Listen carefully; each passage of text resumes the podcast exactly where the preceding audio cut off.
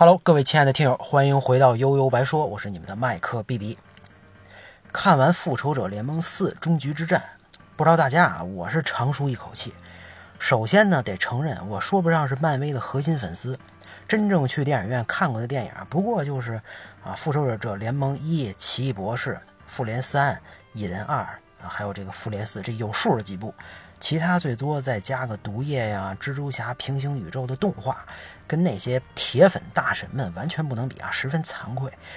但就算呃这个不硬核，也算是路人转粉吧！你看，经过十多年的运作，路人转粉的人，我相信一定是大多数，而能成功吸收更多中立的用户，恰恰这就是最大的商业成功。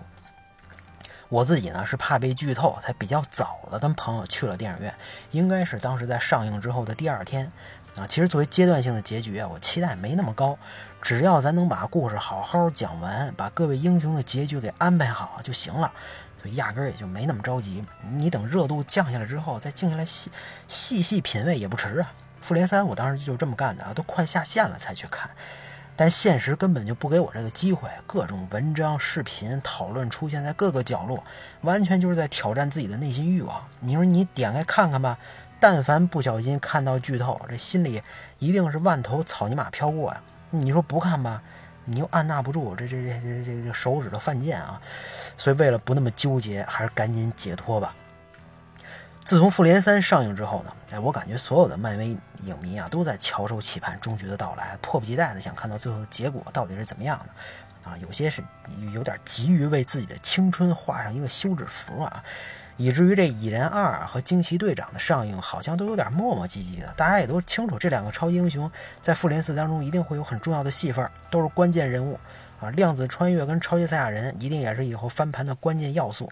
可是粉丝们已经管不了那么多了，心里都在大喊啊！复联四，你快点来吧！其他那些开胃菜啊，撑死了，不过就是给我们预测最终结局的佐料啊！这就是他们存在的唯一目的。说实在的，我个人还哎挺喜欢蚁人这个英雄跟蚁人二这部电影的，轻松搞笑小格局，还能管中窥豹美国人的家庭观和主流的社会主流价值啊！不管是夕阳红还是父女情，哎，都让人感觉温暖极了，特别正能量。啊，蚁人这斯科特搞笑担当啊，刀逼刀这种风格也让我感觉被治愈了啊，跟这种跟死侍有那么点意思。相比之下呢，大大家对惊奇队长的争议就要多得多。什么对吧？独立女性英雄本来就不好拍嘛，你不管怎么塑造这种角色，难免都被扣上各种帽子。您要是再没有像盖尔加朵那样的相貌跟那股劲儿，这就更惨了。像什么长得丑啊、强无敌呀、蜜汁高傲啊、女权主义全都来了。啊，除了演员拉尔森扮相可能确实不招中国人喜欢啊，我觉得大家生怕他抢了老一辈复仇者们的戏也是一个因素，对吧？你这钢铁侠托尼斯塔克、美国队长罗杰斯、雷神索尔们伴随了粉丝们度过了十年，这种感情哪是一个新来的女强人随随便便就能代替的呀？而且你能力这么牛逼，要是一拳就把灭霸打爆了，那也不用看了啊！这粉丝啊，粉丝的担忧啊，漫威当然清楚。复联四的剧情走向就记在大家的预料之中，有多少超出了预期？怎么评价复联四的观影感受呢？那我觉得应该是稳的有情怀啊，稳是稳重的稳。影片的前三分之一啊，我一直都在努力尝试把自己带入，努力投入全部情感，但我发现自己做不到啊，反而觉得自己有点傻。上一部啊，那么多人都奈奈何不得的大 boss 灭霸，就这么毫无还手之力的被砍头了。我一度以为全剧终，完结撒花了，转瞬间来到 Five Years Later，啊，对吧？我我个人啊特别不喜欢屏幕一黑，啊，就直接告诉观众现在已经是几年以后了，啊，这太无趣，太生硬，而且后面呢，美队黑黑寡妇说服队友再集结的过程也比较尴尬和牵强。这段剧情啊，最大作用就是向观众展示了几位英雄近况如何，变成什么样了，他们到底还行不行？啊而重新振奋的心理活动啊，还是多少展现的不够，可能真的因为人太多啊，来不及刻画，也可能剪辑的比较突兀吧。反正不管怎么样，剧情需要啊，所以赶紧起来再战三百回合。蚁人的出场也是，千算万算，谁也想不到一只小老鼠拯救了世界。我知道这米老鼠就代表着迪斯尼呗，啊，可这处理的也太简单了。行吧，也许超级电影跟爆米花电影就是这样啊，不能较真儿。而且之后的走势呢，就开始渐入佳境。所有人都知道量子穿越是关键因素，但漫威的确处理的非常细腻，情怀满满。而且谢天谢地啊，没有搞出个平行宇宙出来。以后咱不敢说啊，美队、钢铁侠、雷神都回到了自己的过去，回到了对自己来说最重要的场景。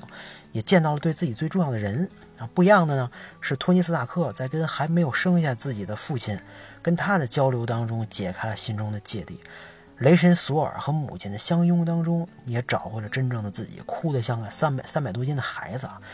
唯独美队罗杰斯只能默默地看着挚爱卡特，什么都做不了。这也为他自己选择的结局埋下了伏笔。当然，再加上黑寡妇娜塔莎的舍身大义，古一法师的意外出镜。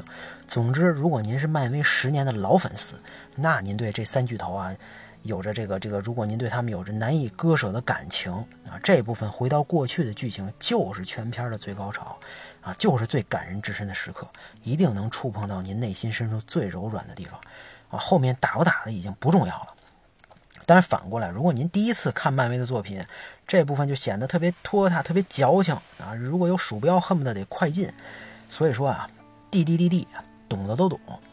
豆瓣上呢，我记得有句短评啊，说这么说啊：如果你不不喜欢这部电影，说明它不是为你准备的啊。故事的终章是为读过故事的人准备的，对吧？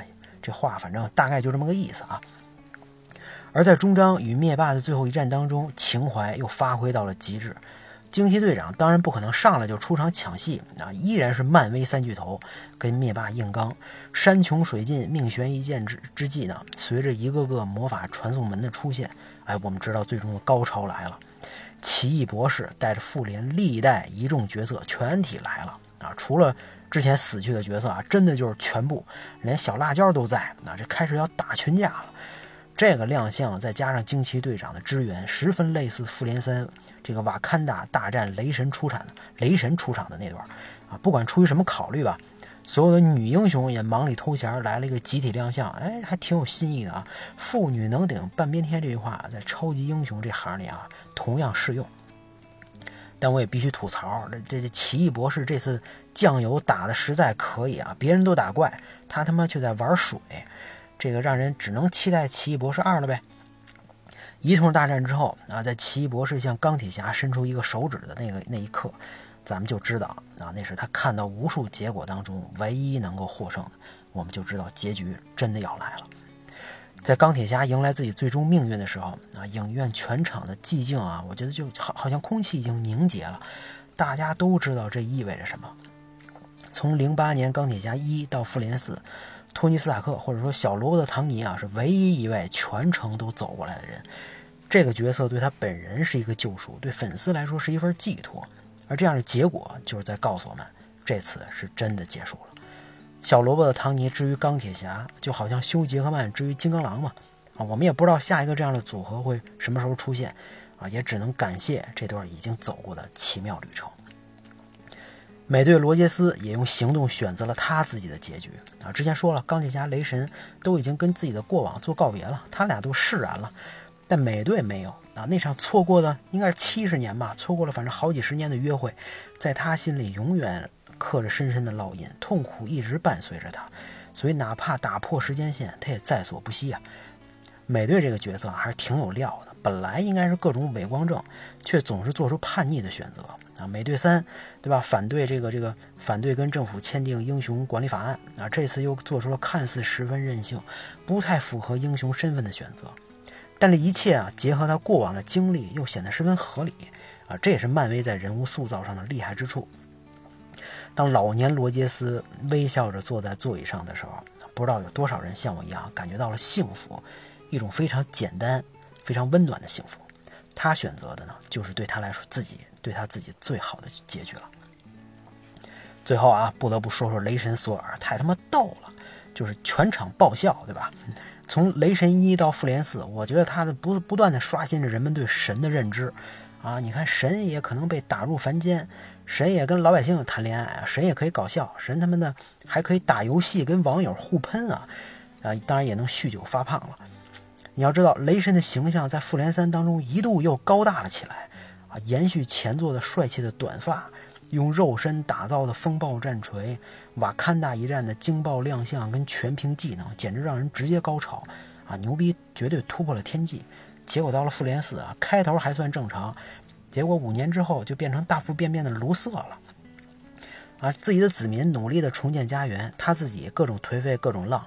那我还幻想他觉醒之后至少能恢复身材吧，啊，结果毫不留情的被打脸了。看来这大肚子要减下去啊，也没那么容易，啊，不过这也说明了不要老是减肥。你看人家神也是这样嘛。那从蜘蛛侠二之后，漫威院线的电影啊就一直难产，倒是出了《旺达幻视》《冬兵与猎鹰》这样的电视剧，啊，那热度下去跟审美疲劳之后，不知道漫威的爆米花是不是还能重燃影迷们的兴趣呢？也不知道传说中的平行世界呀，呃，蜘蛛侠版权呀等等的这些变化啊，还能不能再创造另一个辉煌的十年呢？让我们拭目以待吧。复联四，咱们今天就聊到这儿吧，大家拜拜。